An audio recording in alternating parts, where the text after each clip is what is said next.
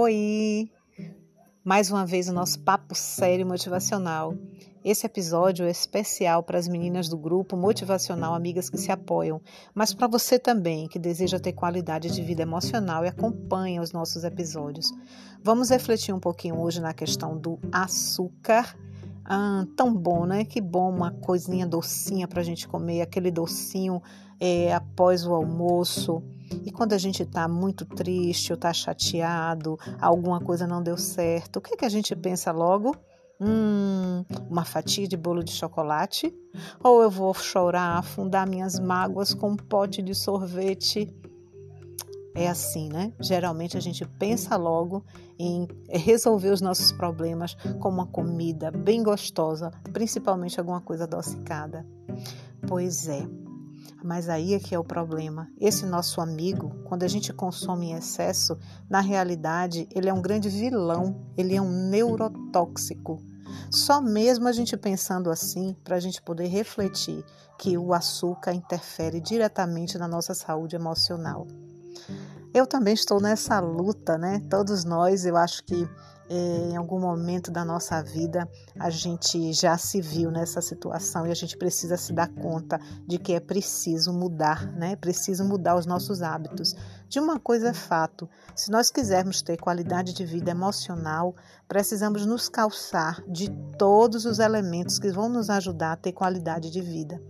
Então, independente da gente já estar tá fazendo terapia, de estar tá tomando algum remédio ou não, mas vamos fazer a nossa parte. E a alimentação, como a gente já sabe, né? essa alimentação que alimenta vai lá para o nosso cérebro, para os nossos neurônios, que nos dão nutrientes, é que vão nos ajudar também a ter qualidade de vida emocional. Gente, nós sabemos que o açúcar ele é um neurotóxico, né? Os, os cientistas, os os nutricionistas, os neurocientistas já dizem sempre isso, porque o excesso de glicose no nosso, é, no nosso, nosso corpo ele vai diretamente interferir nas sinapses cerebrais, né? nas sinapses neuronais. Então, o que são essas sinapses? São as comunicações entre os neurônios.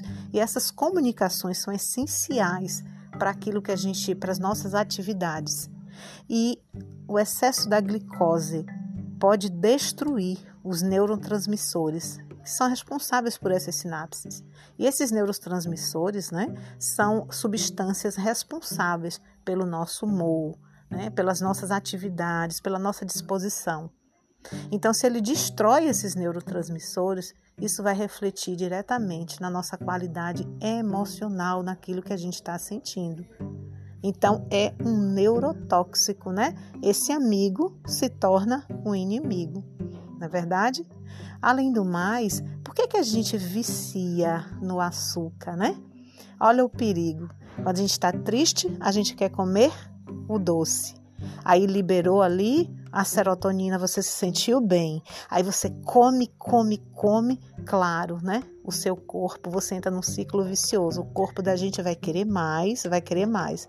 Mas ao mesmo tempo que está provocando a sensação boa, ela também está agindo, esse excesso de glicose também está fazendo, causando outros males nos, seus, nos nossos neurônios.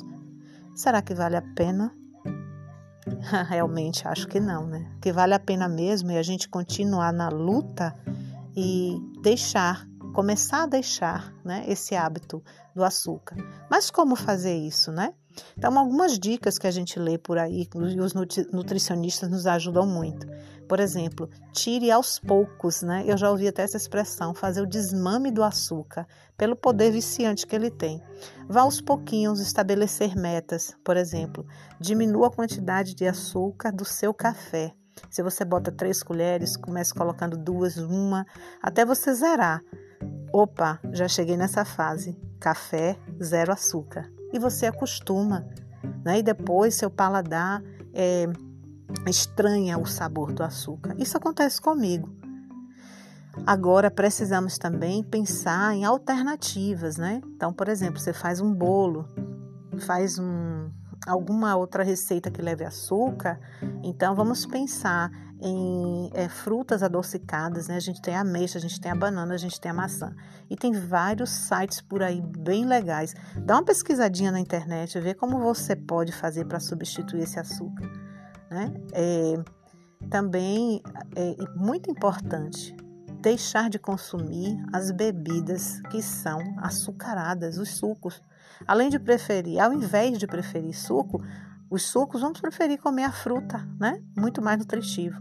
E além do mais, esses sucos de caixinhas, os industrializados, né? Sucos industrializados, consumidos em excesso, a gente sabe que além de ser serem ricos em açúcares, também tem a questão dos, das substâncias químicas que eles têm, né? Que possuem, a gente já conversou, tem outros episódios aí, como eles agem no nosso cérebro também. Não fazem bem para a nossa saúde emocional.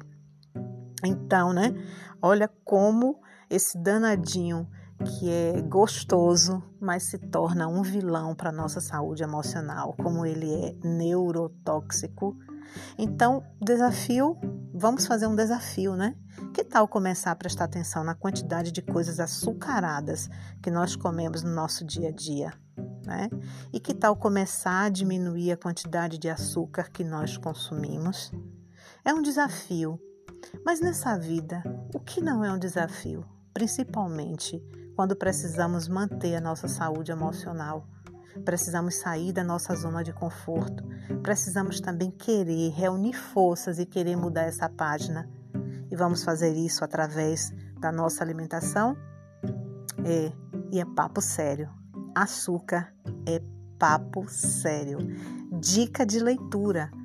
Alimente bem as suas emoções, da doutora Gisela Savioli. Compartilho com vocês, faço esse compartilhamento.